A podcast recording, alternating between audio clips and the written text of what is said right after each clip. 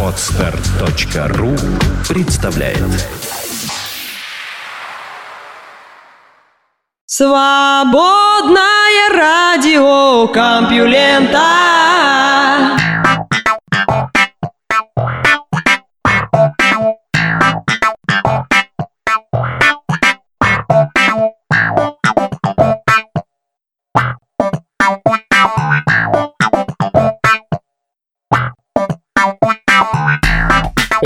Здравствуйте, слушатели свободного радиокомпьюлента. Вы слышите Лёшу Халецкого, а этот выпуск называется «Велосипедист». Крутим педали прошедшего дня. Какие новости он нам принес? Все сейчас вам расскажу.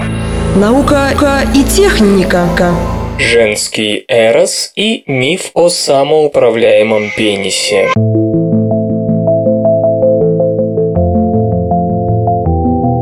Два года назад американский публицист, видный деятель третьей волны феминистского движения Наоми Вульф написала эссе для сайта cnn.com под названием «Не сводит ли порнография мужчин с ума?». Она утверждала, что сексуальная жизнь мужчин обеднела, ибо они занимаются эротическим саморазрушением. В подтверждении своих слов активистка живописала влияние порнографии на дофаминергическую систему. Нейро нейробиологи поспешили опровергнуть эти анекдотические излияния. Например, Вон Белл из лондонского Кингс-колледжа заметил, Вульф явно не поняла ни функции, ни места этой системы в данном процессе. Она пришла к своим выводам, несмотря на очевидное непонимание того, как порнография может влиять на мозг и мужскую половую функцию. Год спустя госпожа Вульф взялась за женщин, и критики вновь были очень жестоки. Дамам не понравилась бесчеловечная, унизительная картина мира, нарисованная госпожой Вульф. У нее выходило, что женский эрос – это своего рода кнут, которым помыкают самцом. Женщина – богиня, ради секса с которой мужчина сделает все. Если вы тоже так думаете, книга под названием «Вагина» станет для вас хорошим жизненным руководством.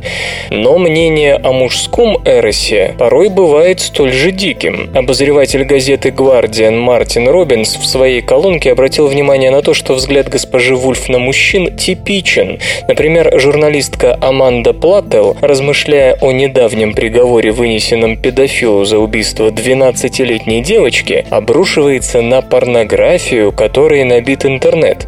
Вот что, по ее мнению, превращает мужчин в маньяков. Разумеется, ссылки на соответствующие исследования отсутствуют. Мужчины в этой статье предстают не просто животными, но наркоманами, крепко сидящими на сексе и нехороших картинках. Ученые неустанно развенчивают подобные заявления, но обыватель по-прежнему верит в то, что мужики – рабы пещеристого тела. Порнография – зло, побуждающее мужчин к убийствам. Вот тебе и все. Отсюда недалеко до мнения о том, что мини-юбка провоцирует изнасилование. За примерами тоже далеко ходить не надо.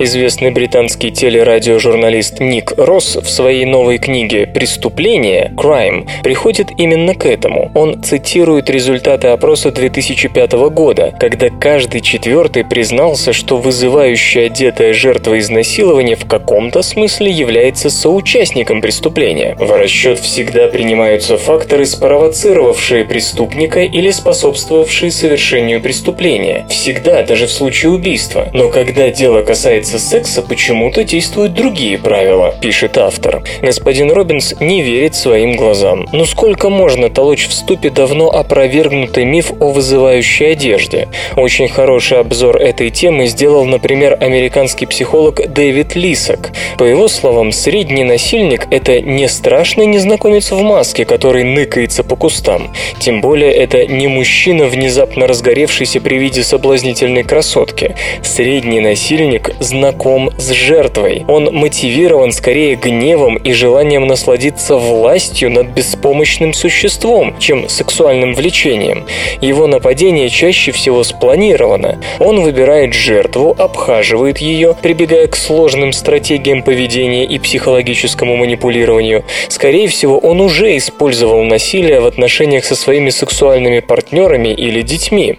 Опираясь на многочисленные исследования, господин Лисок подчеркивает ошибочность мнения о том, что изнасилование – ошибка, досадный промах, сбой программы, можно сказать, без попутал. Это же приличный человек, как вариант мальчик из хорошей семьи, говорят люди. Он просто случайно выпил лишнего, просто у него давно не было женщины, просто эта стерва покрутила перед ним хвостом. Нет, подавляющее большинство изнасилований совершают серийные, жестокие, злонамеренные хищники. А господин Росс тем временем идет еще дальше. Половина женщин, которые помимо воли занимались сексом с проникновением, не считают себя изнасилованными, в особенности, когда нападение совершил хороший знакомый, когда женщина была пьяна или одурманена наркотиками. В таких случаях они сами зашли слишком далеко, спровоцировали мужчину и не дали ему ясно понять, что в действительности это флирт, а не приглашение в постель. Изнасилование, если послушать господина Росса, это не холодный умышленный акт психологической манипуляции и физической агрессии, а плод страсти. Что же получается? Господин Росс пытается оправдать мужчин, но добивается обратного эффекта. Он унижает свой пол. У него, как и у Наоми Вольф с Амандой Платтл, выходит, что совокупительный орган живет своей собственной жизнью, подобно гоголевскому носу. Тебя хотят посадить в тюрьму, но ведь это не ты изнасиловал вон ту аппетитную чиксу, а твой пенис. Так мы снова сталкиваемся с представлением о том, что женская сексуальность – опасное оружие, перед которым мужчина превращается в беспомощный мешок гормонов. И здесь мы возвращаемся к тому, о чем говорили вчера. Раз женский эрос в виде порнографии или мини-юбки представляет такую угрозу, его надо скрыть, подавить, заключить в рамки, дабы бедненький мужчинка из приличной семьи мог воспользоваться им так, как считает нужным, не осведомляясь о мнении женщины. Хай, хай, хай, хай, ты, ты, ты. И все, что вокруг него. Наука, игры, культура, бизнес. Интернет ускорил работу над текстами майя.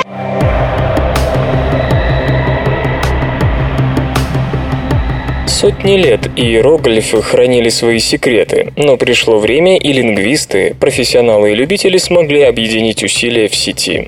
Исследователи приступили к расшифровке письменности древних майя задолго до появления интернета, но именно всемирная паутина помогает им закончить работу и разобраться в истории этой загадочной мезоамериканской цивилизации. Удивительно точные астрономические расчеты, календарь и общая историческая канва, напомню, майя доминировали в Центральной Америке и Мексике примерно тысячу лет. Где-то за 600 лет до прибытия испанцев их цивилизация почему-то рухнула. Вот и все, что на протяжении многих веков европейцы знали о майя. Письменность майя стала открывать свои секреты только в 50-60-х годах прошлого века. В 70-х прогресс резко ускорился, но по сей день многое продолжает озадачивать ученых. Пять лет назад археолог Дэвид Стюарт из Техасского университета университета, начал вести блог «Майя Децифермент», в котором, что уж совсем не свойственно ученым, начал делиться с публикой, состоящей из профессионалов и любителей, всеми своими маломальскими соображениями по поводу письменности майя. И вдруг выяснилось, что это очень полезно. Не надо ждать по два года, пока выйдет твоя публикация. Это замечает археолог Стивен Хьюстон из Университета Брауна. Новая идея сразу становится известной научному сообществу, обществу. Переводы уточняются как никогда быстро. Новые тонкости языка выявляются на лету. Например, месяц назад господин Стюарт опубликовал отчет о раскопках в Гватемале, которые показали, что культура майя вовсе не была прямой наследницей культуры альмеков, как повсеместно считалось. В другом сообщении он рассказал, что знак слога «ё», что означает «его» или «ее», в некоторых текстах может считаться как «ёб», то бишь «лист». Третья заметка посвящена переводу надписи из Гватемалы о приезде царя по имени Йокнум Ичаак Кахк в Калакмуль, состоявшемся 29 января 696 года, через пять месяцев после его поражения от Тикаля. До этого ученые думали, что правитель погиб в бою. Испанцы сделали все возможное, чтобы уничтожить языческие письмена. Чистку пережили только три книги. Майя умели делать бумагу из коры деревьев. Их обнаружили в 18 и 19 веках, и теперь они известны как Дрезденский, Парижский и Мадридский кодексы. Господин Стюарт называет их жреческими справочниками, потому что они в основном посвящены сложным и точным астрономическим расчетам.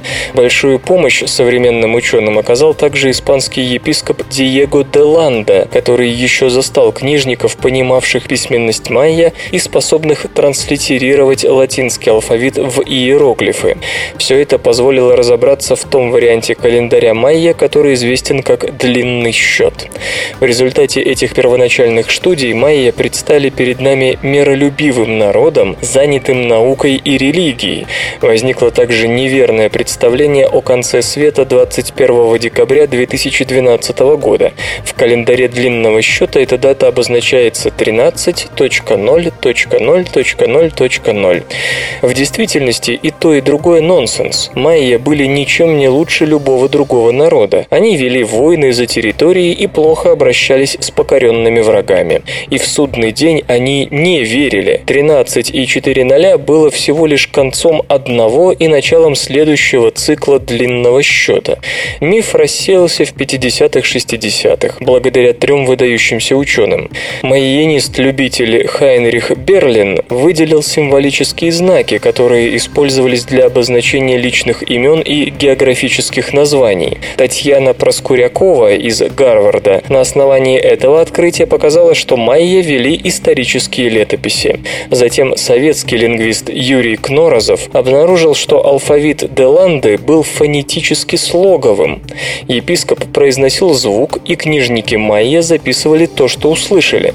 Например, испанское «и» похоже на «о», и, по словам господина Стюарта, майя обозначали его двумя десятками способов. Испанские «I» и «h» майя фиксировали двумя слоговыми иероглифами. Молодые ученые в 80-х, в том числе Стюарт и Хьюстон, сделали следующий шаг. Они погрузились в мир коренных народов Мексики и Центральной Америки, потомков майя, в дальнейших попытках понять язык и культуру древней цивилизации. Новые расшифровки появлялись чуть ли не каждый день, вспоминает господин Хьюстон. Золотое время. Оказалось, что в период расцвета цивилизации майя книжники писали о великих событиях, царях и знати на языке, не менявшемся на протяжении многих веков. Современные майя понимают некоторые слова, но прочитать текст не в состоянии. Они похожи на нынешних носителей романских языков, перед которыми оказалась классическая латынь. Хотя письменный язык майя был формальностью, писцы изощрялись в искусстве выбора иероглифов.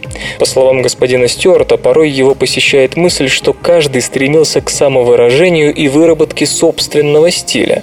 Например, несмотря на наличие иероглифа, обозначающего слово «кух» – «бог», «божество», в некоторых текстах встречаются фонетические написания, состоящие из знаков, читаемых «ку», то бишь птичье гнездо, и «ху», игуана. В этом случае переводчику надо игнорировать значение каждого из отдельных изображений и читать их фонетически. 30 лет назад господин Стюарт мог общаться лишь с избранными, с теми, у кого был доступ к зарисовкам эпиграфики от руки и чуду техники, копировальным аппаратам. Сегодня чертежи и фотографии наводнили интернет. Дискутировать можно с людьми, живущими в любой точке земного шара. Господин Хьюстон отмечает, что вместе с ним над расшифровкой конкретного текста бьются более 30 коллег. Но и у интернета есть темная сторона. Господин Стюарт признается, что порой приходится отключать комментарии, когда начинается поток лабуды про конец света, астрологию, пришельцев, астрал и прочее. Вы слышите голос Валеры Халецкого. Лёши. Лёши Халецкого. В эфире радио «Маяк». Свободное радио Компьюлента. Ну, как-то так. Насколько быстр человек?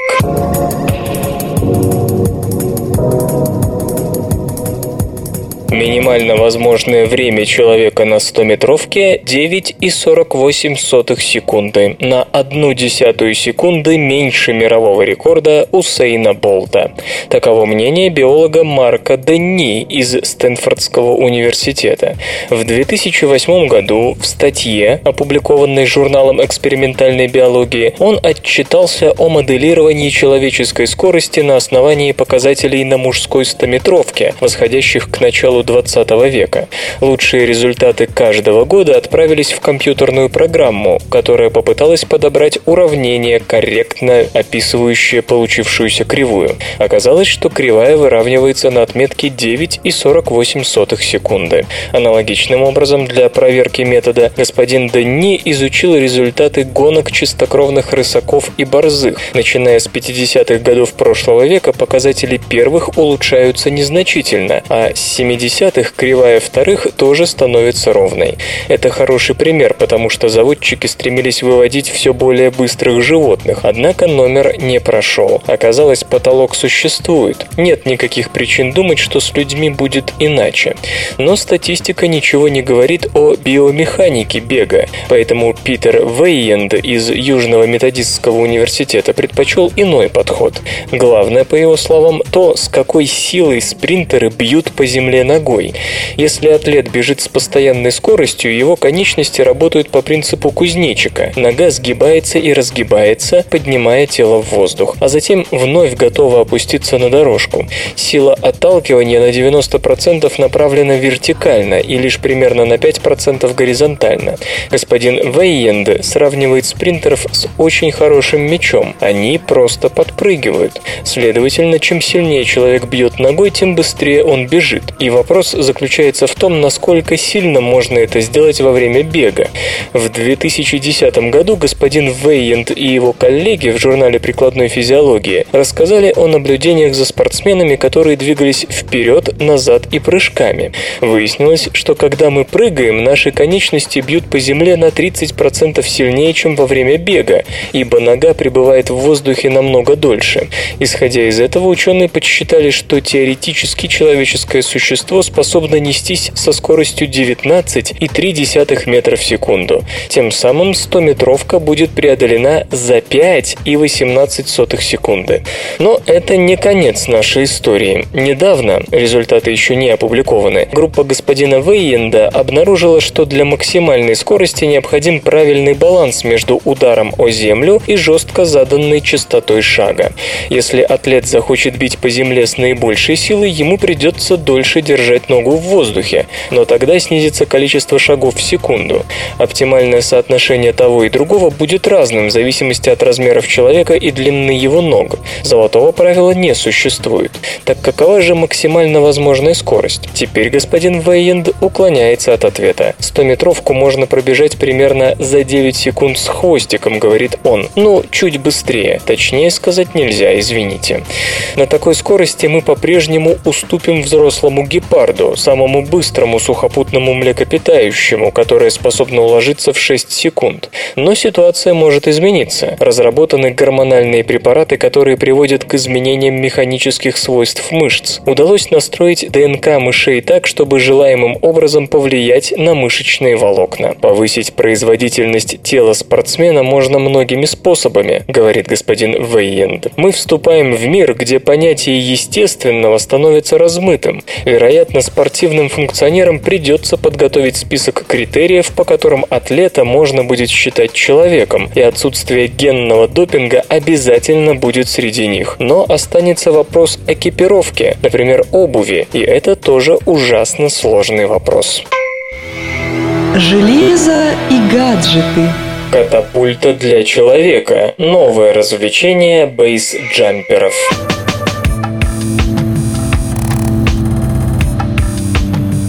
Американский инженер-механик Джейсон, говорящая фамилия Белл, проводит свободное время за созданием разнообразных устройств и систем. В числе его разработок электрический мини-автомобиль, а также средства автоматизации для умного дома, позволяющие удаленно контролировать работу осветительных приборов, камер наблюдения и прочего. Но, пожалуй, одним из самых необычных проектов стала катапульта, предназначенная для запуска людей. Вполне работоспособный вариант устройства демонстрировался на фестивале бейсджамперов Bridge Day в Фейетвилле, Западная Виргиния. Конструкция катапульты включает газовый двигатель мощностью 11 лошадиных сил, воздушный компрессор, металлический сборный резервуар емкостью 450 литров, пневматический цилиндр и ковшеобразное сиденье, закрепленное в верхней части рычага. Для испытаний катапульты использовались чучела животных, а также мешки с песком весом до 90 килограммов.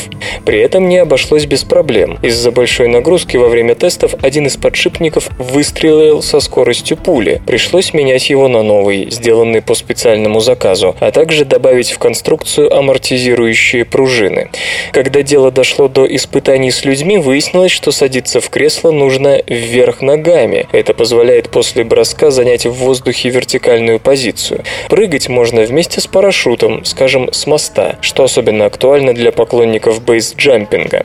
В текущей версии катапульта способна отправлять среднестатистического смельчака в полет примерно на 6 метров вверх и на 15 метров в сторону. Весь процесс, увы, занимает менее секунды. Уже проектируется модифицированная версия установки с облегченной алюминиевой рамой, заточенная под более экстремальные броски. Она появится в течение двух лет. Стоимость разработки оценивается в 25 тысяч долларов. Вслух и с выражением читаю стихотворение. Константин Кедров «Коза».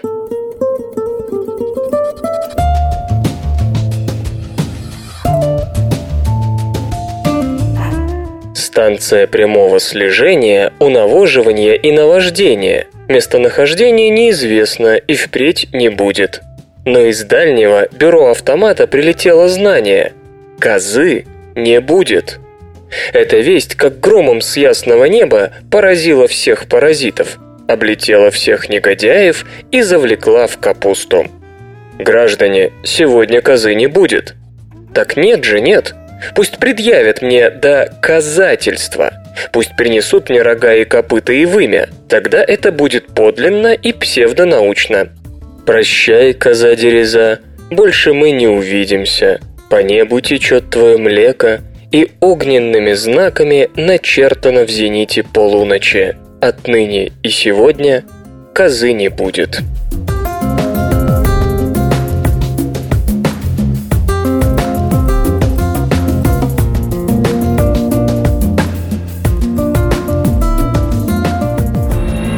Наука и техника. Желудочно-кишечные бактерии влияют на человеческий мозг.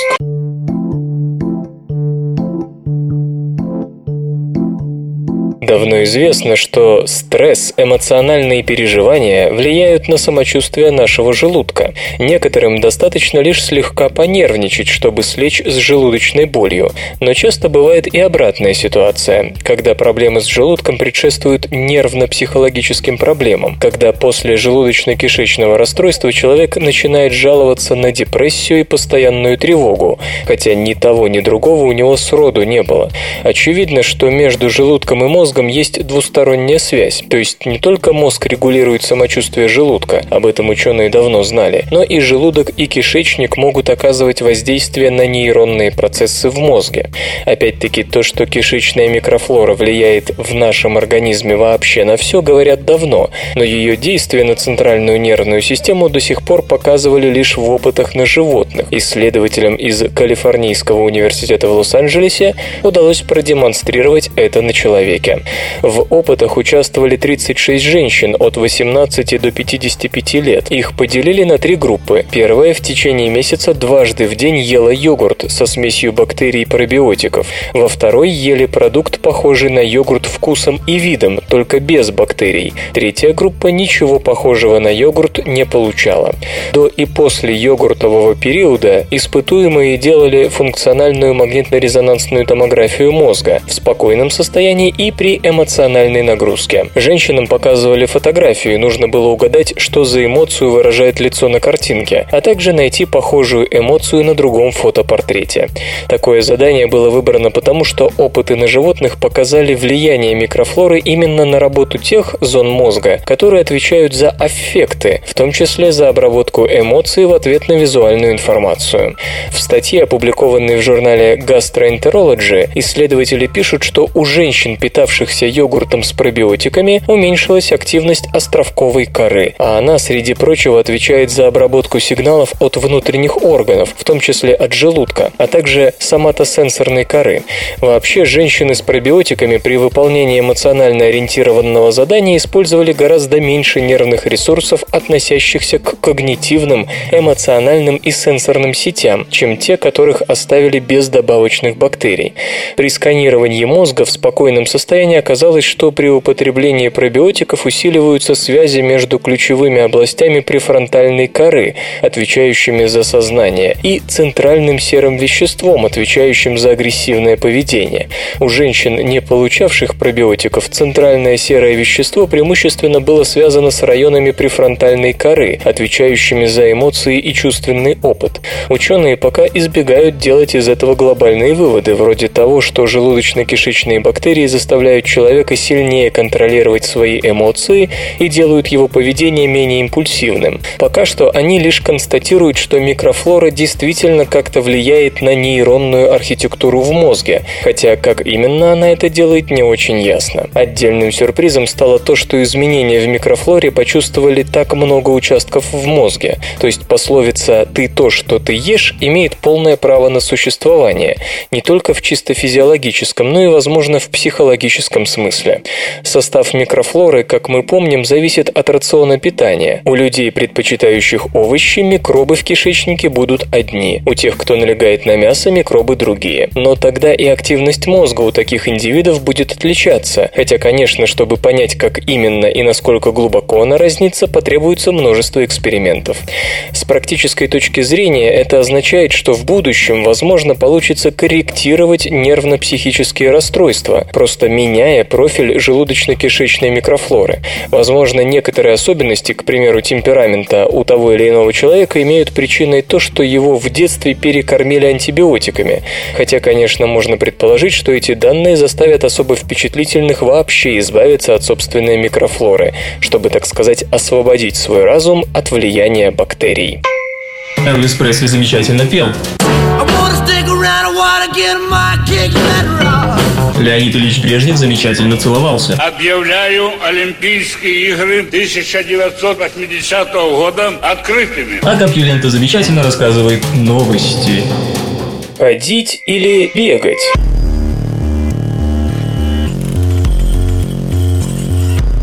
Ходьба и бег – самые популярные виды физической активности среди взрослых и самые, что важно, естественное. Вопрос о том, что предпочтительнее для здоровья, обсуждается давно. Несколько новых исследований, сравнивавших одно с другим напрямую, привел специалистов к следующему. Все зависит от того, чего вы хотите достичь. Если мечтаете сбросить лишние килограммы, выбирайте бег. Журнал Medicine and Science in Sports and Exercise рассказывает об изучении 15 237 ходаков и 32 515 бегунов, которые приняли участие в масштабном проекте National Runners and Walkers Health Study Национальной лаборатории имени Лоуренса в Беркли. Фиксировались масса тела, окружность талии, диета и еженедельный пробег в начале исследования, а потом некоторое время спустя, максимум через 6 лет, все повторялось.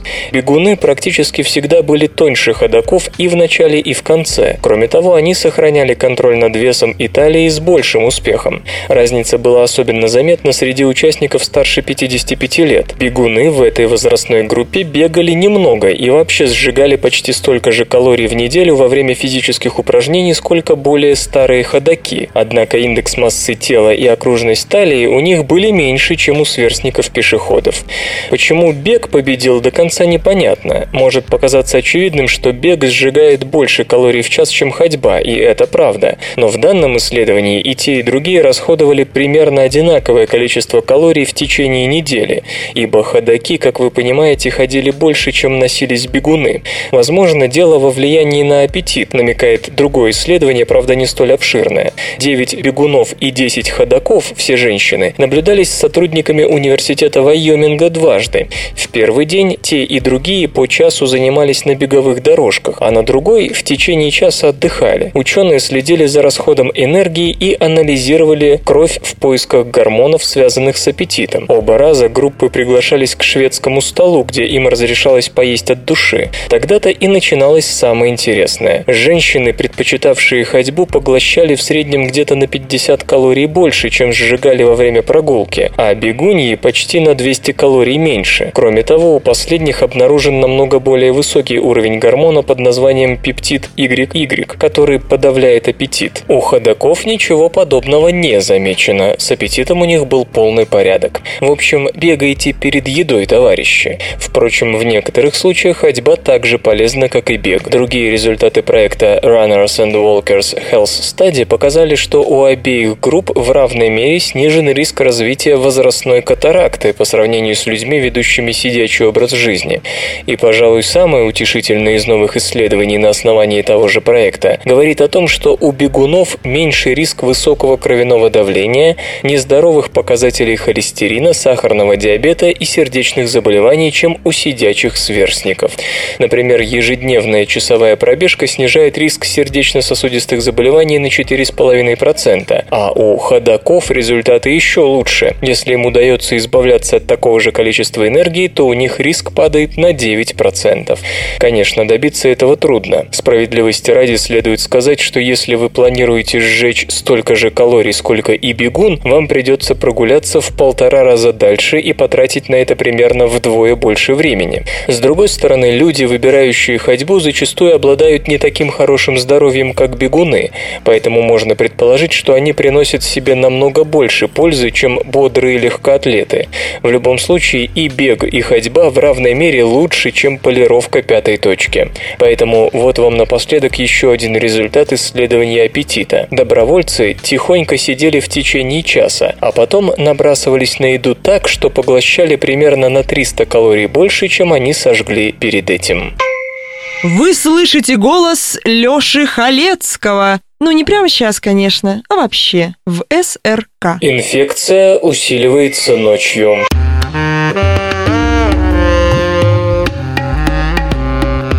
Эффективность иммунного ответа на инфекцию зависит от времени суток. Если биологические часы показывали в момент заражения день, то бодрствующий иммунитет быстро справится с патогеном. Если у вас расстройство желудка, то, казалось бы, не все ли равно, в какое время суток инфекция попала в организм. Тем не менее, время заселения патогена имеет большое значение. Если болезнь началась вечером или ночью, то последствия будут более тяжелыми, чем если бы она застала вас утром. К такому выводу пришли исследователи из Калифорнийского университета в Ирвайне. Дело в данном случае не в том или не столько в том, что вечером бактерии сами по себе более воинственны, а в биологических ритмах, влияющих на иммунитет. Как всем хорошо известно, почти у всех живых организмов есть биологические часы, которые регулируют молекулярные, клеточные, физиологические и поведенческие механизмы в соответствии с 24-часовым суточным циклом. Причем у млекопитающих млекопитающих, к примеру, есть целый набор таких часов, отвечающих за разные ткани и органы, и все они сверяются с главными часами в мозге, которые, собственно, и следят за сменой дня и ночи. Ученые более-менее представляют себе, как внутренние часы влияют на чередование сна и бодрствования, на изменения в уровне гормонов и на пищевое поведение. И теперь настал черед узнать, как эти часы воздействуют на инфекционные болезни. Исследователи вводили мышам клетки сальмонеллы, Salmonella. Одни животные получали инфекцию в 10 утра, другие в 10 вечера. Затем у тех и других сравнивали иммунный ответ. Мыши, которым пришлось бороться с инфекцией ночью, чувствовали себя в итоге лучше, чем те, что болели днем. Некоторые из грызунов, противостоящих бактериям ночью, выглядели так, словно никакой инфекции и в помине не было. С другой стороны, у мышей, которые получали инфекцию утром, воспаление распространялось на обширные участки кишечника, ткани которого были заполнены иммунными клетками, сражающимися с бактериями. Тут стоит напомнить, что мыши – существа ночные, и прием пищи в 10 утра для них аналогичен очень позднему ужину у нас. То есть, кормя мышей инфекции утром, ученые нарушали их пищевой распорядок, а вслед за ним менялись и другие процессы, чувствительные к суточному ритму. Авторы работы повторили эксперимент, но уже с животными, у которых суточные часы были сломаны с помощью генетической модификации. Они спали не по расписанию, у них развились метаболические нарушения. Оказалось, что мышам со сломанными биочасами все равно, когда болеть. Реакция организма на утреннюю инфекцию и на вечернюю была одинаковой. Правда, в обоих случаях инфекция была довольно сильной, то есть мыши без часов реагировали на нее подобно обычным мышам, получившим инфекцию утром. Исследователи не уточняют, как именно реализуется связь между иммунной реакцией и суточными ритмами, однако очевидно, что работа иммунитета зависит от биологических часов, что у иммунной системы есть периоды большей и меньшей эффективности, зависящие от времени суток, и что вообще без биологических часов эффективность иммунитета падает. Скорее всего, также обстоят дела и у человека, хотя, чтобы окончательно в этом убедиться, потребуются новые эксперименты. Во всяком случае, как говорит Мануэлла Раффателло, под чьим руководством проходили исследования, теперь более-менее понятно, почему простуда, полученная во время трансатлантических путешествий, бывает такой устойчивой. Просто инфекция накладывается на сбой в биологических часах, случающийся при пересечении часовых поясов. Так что если вам вдруг приспичило простудиться или съесть что-то сомнительное, постарайтесь сделать это днем, а не вечером или ночью. Игры. Blizzard не готова к выпуску новой многопользовательской игры.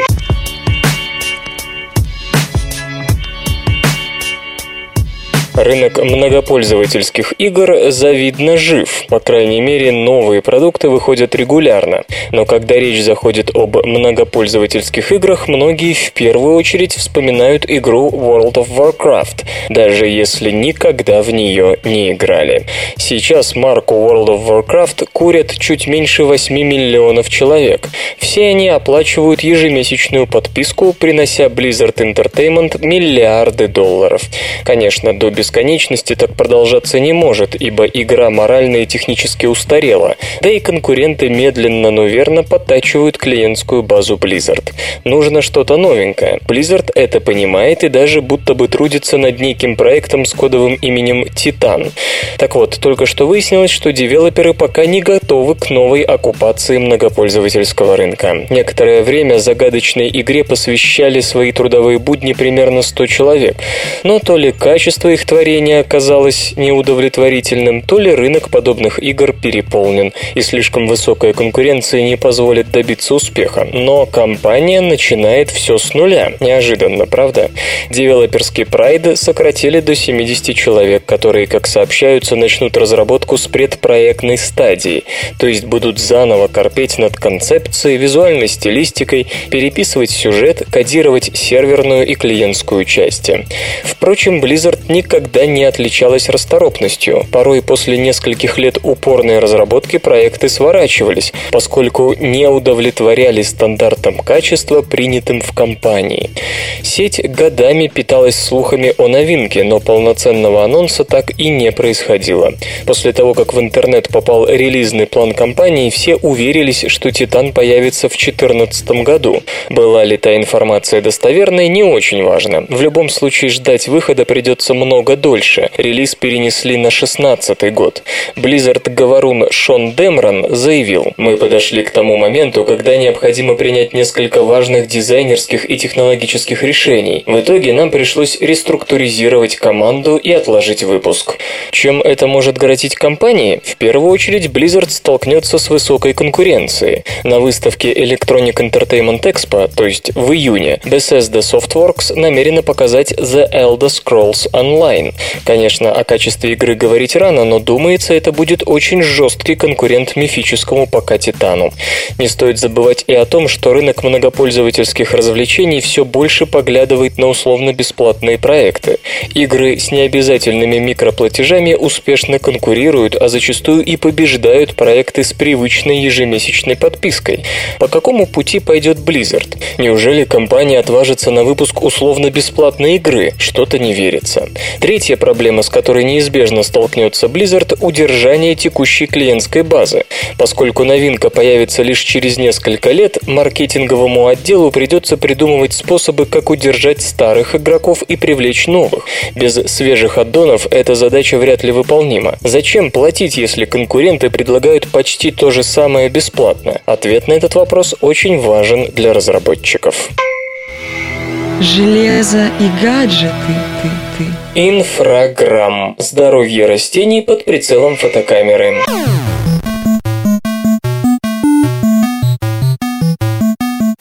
Помощью краудфандинг-ресурса Kickstarter стартовал сбор средств на выпуск компактной фотокамеры «Инфраграмм», предназначенной для наблюдения за растениями.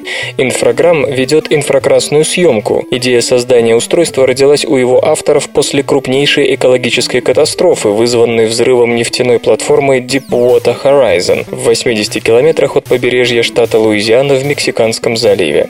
Последовавший разлив нефти стал крупнейшим в истории США. По оценкам, из скважины вытекло около 5 миллионов баррелей черного золота, в результате чего было загрязнено 1800 километров побережья. Изначально применять инфраграмм предполагалось именно для оценки влияния нефтяного загрязнения на прибрежную флору. Однако вскоре выяснилось, что инфракрасная камера может пригодиться фермерам, садоводам и просто тем, кто любит ухаживать за растениями. В основу инфраграмм положена бюджетная камера с двухмегапиксельной матрицей, в конструкцию которой добавлен суперсиний фильтр. Это позволяет задействовать красные элементы сенсора для получения изображения в ближнем инфракрасном диапазоне. В процессе фотосинтеза растения поглощают основную часть света в видимом диапазоне, а отражают излучение в инфракрасном диапазоне. Инфракрасные снимки в данном случае выступают в качестве инструмента, описывающего свойства объектов наблюдения отражать или поглощать инфракрасное излучение. К примеру, вода максимально поглощает в инфракрасном диапазоне, а листва максимально отражает. Поэтому на инфракрасных фотографиях здоровые растения выглядят белыми, а вода – черной. Таким образом, съемка при помощи инфраграмм позволяет выявить возможные заболевания флоры и оценить степень загрязнения территории ее произрастания. Цель авторов инфраграмм, обратившихся к Kickstarter, привлечь не менее 30 тысяч долларов. Но проект оказался настолько востребованным, что за несколько дней было получено почти 35 тысяч долларов, а до окончания сбора средств остается еще больше месяца. Продавать инфракрасные камеры планируется за 35 долларов. В перспективе изделие может подешеветь до 10 долларов. Исторический анекдот. Однажды Александр I остановился из-за поломки воска в городишке Осташкове, где ему был заказан завтрак в трактире Пожарского. В заказ были включены котлеты из телятины. Хозяин был в отчаянии, так как не мог достать телятины. По совету жены, Дарьи Евдокимовны, трактирщик пошел на обман. Сделал котлеты из курятины, запанировал в кусочках хлеба и подал царю. Котлеты понравились. Царь велел наградить наградить трактирщика. Боясь разоблачения, Пожарский сознался в обмане, сказав, что этому научила его жена. Александр наградил и ее, спросил фамилию хозяев и велел назвать котлеты пожарскими и включить в меню царской кухни. Счастливый трактирщик заказал себе новую вывеску «Пожарский, поставщик двора его императорского величества». Дела его пошли в гору, вскоре он переехал в Торжок, где на бойком месте построил гостиницу и трактир. Наука и техника. В Древнем Египте тоже били детей.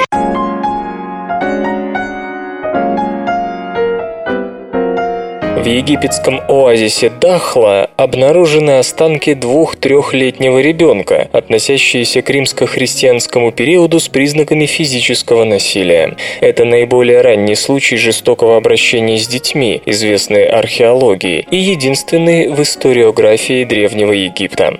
Дахла – один из семи оазисов западной пустыни. Человеческие поселения прослеживаются там до эпохи неолита, из-за чего он находится в центре внимания сразу нескольких археологических экспедиций. Например, Сандра Уиллер из Университета Центральной Флориды и ее коллеги интересуются периодом раннего христианства. Они работают в некрополе Келлис-2 древнего города Келлис, расположенного к юго-западу от Каира. Захоронения отражают христианскую традицию. Все дети лежат в одном месте, что для того времени довольно необычно. Радиоуглеродное датирование скелетов показало, что кладбищем пользовались в 50-х 450-х годах нашей эры. Могила под номером 519 сначала показалась ученым самой обыкновенной, но затем Тоша Дупрасбеган, коллега госпожи Уиллер, очистила скелет от песка и заметила переломы руки и ключицы. Травмы у египетских детей, живших 2000 лет назад, обычное дело, но это уже слишком. Далее наступила очередь рентгена, гистологии, микроскопического исследования тканей и изотопного анализа, который позволяет судить о метаболических изменениях, характерных для процесса заживления. Переломы обнаружились по всему телу, в том числе плеча, ребер, таза, спины. Не существует какого-то специфического признака, по которому можно судить о жестоком обращении с ребенком, но тут картина была очевидной. К тому же травмы находились на разных стадиях заживления, то есть они повторялись и едва ли были случайными. Интересно, что переломы плеча расположены в одном и том же месте на обеих руках. Кости сломаны полностью, а для этого надо хорошо постараться, ведь у детей они более гибкие, чем у взрослых. Покопавшись в медицинской литературе, исследователи пришли к выводу, что некто, скорее всего, схватил ребенка за руки и несколько раз очень сильно его встряхнул. Большинство других переломов тоже могли стать результатом такой встряски, а ребра и позвонки сломаны, вероятно, в результате прямых ударов. От чего в конечном счете умер малыш, сказать трудно. Хронологически последним был перелом ключицы, но возможно, что ребенок и его пережил. Подобное в археологической летописи встречается крайне редко. Может, дело в том, что археологи начали обращать внимание на детские останки только лет 20 назад, а до этого считали, что они бесполезны для изучения прошлого. Несколько образцов, указывающих на возможное жестокое обращение с детьми, обнаружены в Великобритании, Франции и Перу, но восходят к средневековью или более поздним временам, так что захоронение 519 из Келлис-2 поистине уникально. Необычно оно и тем, что из 158 несовершеннолетних, чьи останки выкопаны из этого некрополя, больше ни у кого нет следов повторяющихся неслучайных травм. По-видимому, древние египтяне все-таки берегли своих детей, в отличие, например, от римлян, которые считали, что родители обязаны помочь малышам вырасти. Дабы мягкое и слабое существо превратилось в полноценного взрослого, новорожденных привязывали к доскам, а детей постарше регулярно окунали в холодную воду и секли, ибо нечего расти неженкам. Может быть, римская суровость просочилась таки в египетское общество? А интересно, подумал ежик, если лошадь ляжет спать, она захлебнется в тумане. Вы не захлебнетесь в тумане новостей. Слушайте подкаст «Компьюленты». Пауки учатся у добычи, как лучше ее ловить.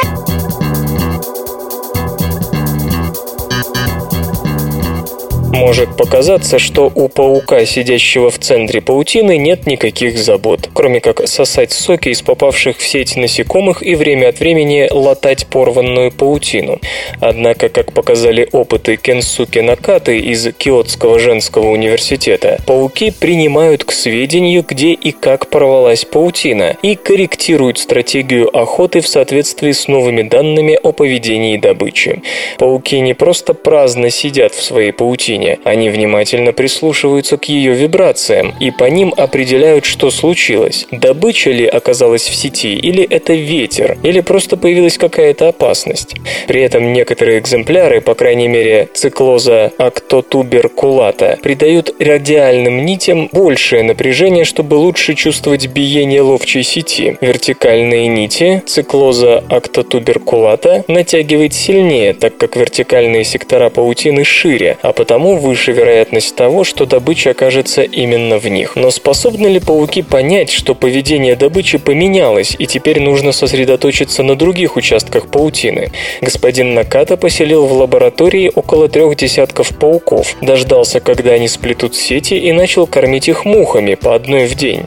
Но половине пауков исследователь сажал мух в верхние или нижние сегменты сети, а другой в левые или правые. Затем, когда пауки починили надорванные сети, зоолог сфотографировал их с пауками и без. Сравнивая паутинные ловушки, снятые вместе с хозяевами и без, ученый смог определить, какие из радиальных нитей пауки натягивают сильнее. С каждым пауком процедура повторялась пять раз. Паутина рвалась, животное его ремонтировало, затем следовала фотосессия. В результате оказалось, что подопытные по ходу дела учатся. Если добыча попадала и, соответственно, повреждала в горизонтальные сегменты, пауки сильнее натягивали горизонтальные радиусы. Если же сеть повреждалась сверху или снизу, пауки работали с вертикальными нитями. По словам господина Накаты, большое натяжение нити позволяет пауку быстрее среагировать на добычу и минимизировать повреждения паутины. Удивительно и то, что пауки оценивали результаты предыдущей охоты и, соответственно, меняли свое поведение, учась у мух тому, как лучше их ловить. Способность к языкам можно определить по общей наблюдательности.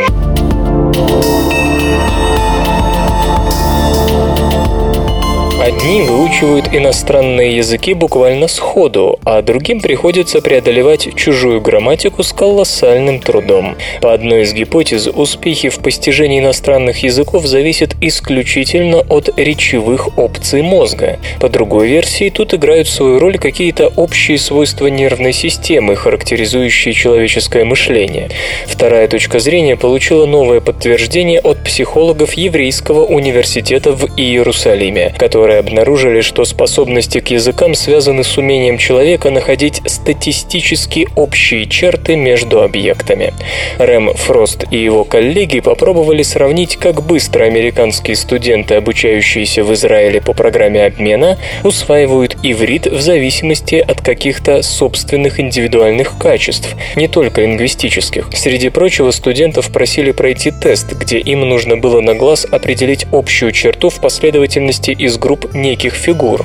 24 фигуры делились на 8 групп, по 3 в каждой. В любой группе фигуры всегда шли в одном порядке, но сами тройки демонстрировались случайным образом. После просмотра видеоряда исследователи выяснили, сумели ли подопытные увидеть эту закономерность, организацию некоторых фигур в последовательные тройки. Оказалось, те, кто смог увидеть организацию предметов, лучше успевали в иностранном, то есть с помощью короткого 15-минутного теста, в котором не было ни единого слова и ни единого языкового задания, можно определить языковые способности. Скорее всего, речь тут идет о способности мозга находить общее среди множества вариабельных частностей, а это может влиять не только на способности к языкам, где такой дар может облегчить, к примеру, запоминание однокоренных слов или сходных синтактических конструкций, но и во многих других когнитивных задачах высокого порядка. Разумеется, результаты такого теста вовсе не должны быть основанием для дискриминации или списания негодных студентов. Задача тестирования – помочь адаптировать учебные программы под тех, кому иностранный язык из-за особенностей мышления дается не слишком легко. Где-то что-то с кем-то происходит. СРК. Шмели воруют гнезда у птиц.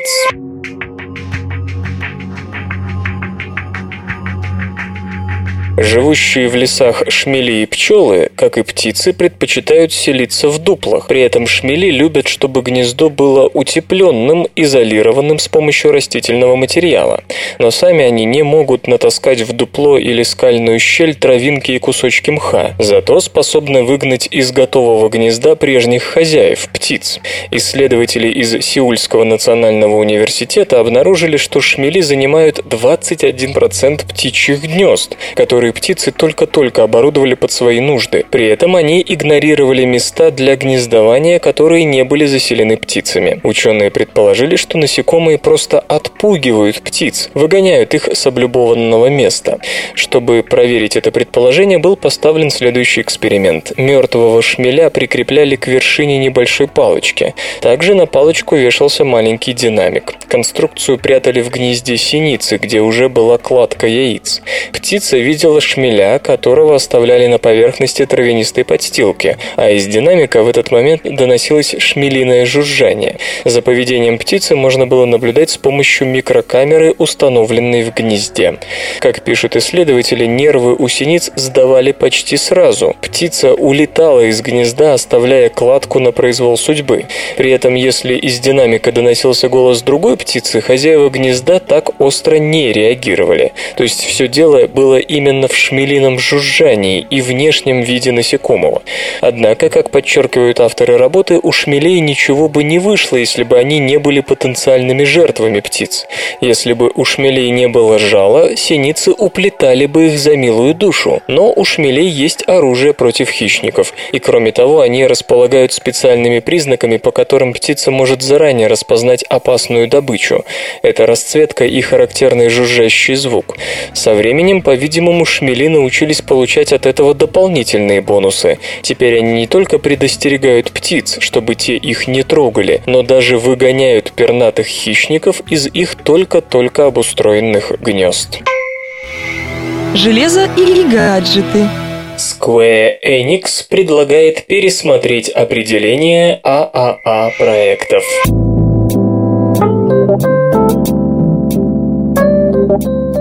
Игры ААА уровня нуждаются в переосмыслении и реструктуризации. Исполнительный директор Square Enix Йосуки Мацуда, вчера расписывавший нам прелести Kickstarter, уверен, что в индустрии произошли серьезные структурные изменения, на которые нельзя не отреагировать. Отчитываясь перед инвесторами, он поведал о планах по развитию компании и объявил, что традиционная схема разработки и распространения ААА проектов, скорее всего, будет пересмотрена предусмотрено. Проблема существующего подхода – инвестиции и низкий уровень прибыли. Что тут изменилось, господин Мацуда не говорит, но очевидно, что некогда популярные серии вроде Том Брайдер и Хитман терпят сегодня бедствие. И показатели продаж последних частей это красноречиво подтверждают. По его словам, серьезная конкуренция отразилась на затратах и ценообразовании. Результат – рост издержек и проблемы возврата инвестиций. Хотя нам удалось покрыть затраты на разработку, прибыль была минимальной, признается Ясуки Мацуда. И случилось это в том числе потому, что сегодня очень сложно удерживать внимание потенциальных покупателей. Между тем, только на рекламу было израсходовано 120 миллионов долларов. Текущая модель разработки и распространения игр устарела и может привести к серьезным финансовым проблемам в компании.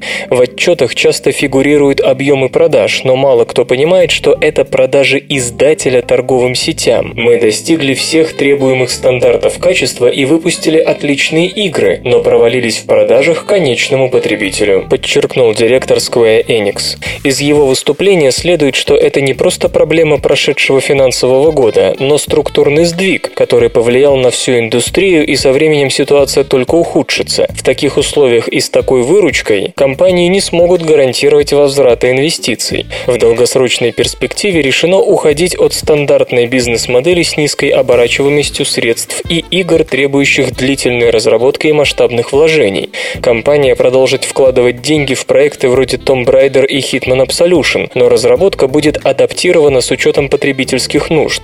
Собственно, это вытекает из идей, уже высказанных господином Мацудой. Нужно понять, что есть существенная разница между рисками долгосрочной модели, когда мы узнаем экономические показатели только после выхода игры, и моделью, когда мы в состоянии регулировать разработку разработку и переоценивать риски при создании игры, заметил девелопер. Кроме того, планируется обратить серьезное внимание на рынок мобильных развлечений. Компания собирается представить пользователям телефонов и планшетов игры, которые раньше были доступны только на персональных компьютерах и консолях, сюжетные проекты с захватывающими одиночными компаниями. Также будут пересмотрены региональные рынки. Японцы пришли к выводу, что один и тот же продукт невозможно продать одинаково успешно в разных регионах. Оттого разработка и реклама должны больше сосредоточиться на конкретных потребительских группах и учитывать региональные особенности рынков, на которые поступят игры.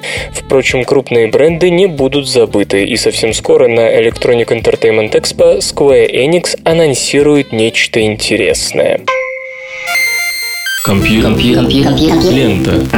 Подкаст.